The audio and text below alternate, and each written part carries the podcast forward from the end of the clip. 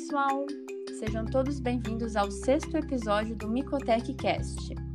Obrigada por participarem do nosso desafio no episódio passado. Ficamos muito felizes e acreditamos que essa é uma maneira descontraída de aprender. Bom, como comentamos no episódio anterior, hoje falaremos mais um pouquinho das micoses superficiais. Vamos começar falando da malacésia. Mas e o que é a malacésia? É uma doença? Não. A malacésia é um gênero de um fungo, na verdade, uma levedura, que pode estar associada a várias doenças dermatológicas, sendo que a mais estudada é a ptiríase versicolor, também conhecida como pano branco ou micose de praia.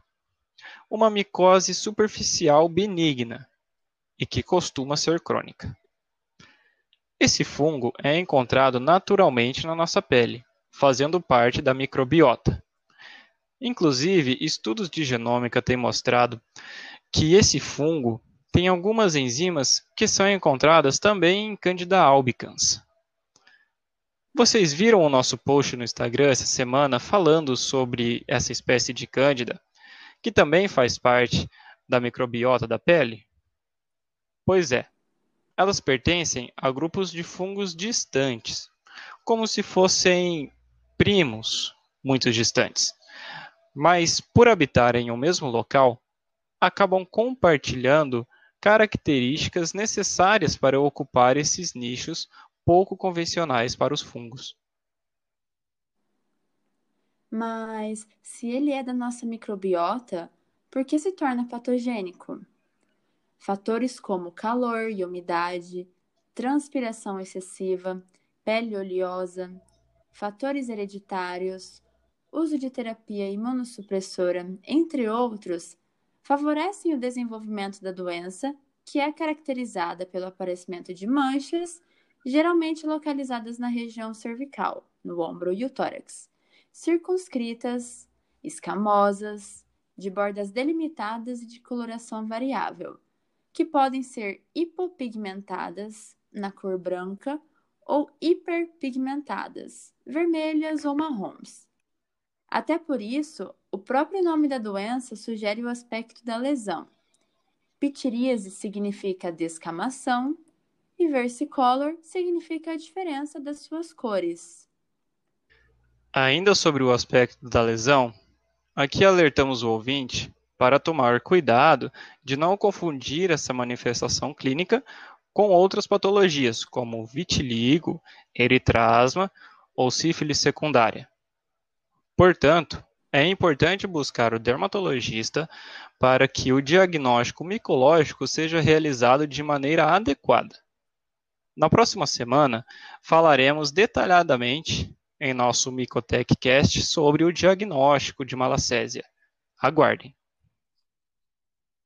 Embora a malacésia não seja a causa principal da dermatite seborreica e a caspa, que são patologias complexas e multifatoriais, várias espécies do gênero Malacésia têm se associado a essas patologias, agravando ainda mais os sintomas. Duas espécies são as principais: Malacésia globosa e Malacésia restrita. Por isso, é muito comum encontrar o shampoo anti-caspa que contém um agente antifúngico. Já que estamos falando de malacésia, um fungo que parece inofensivo, que faz parte da nossa microbiota e causa uma micose superficial, eu tenho duas informações aqui importantes. Na verdade, é mais um alerta.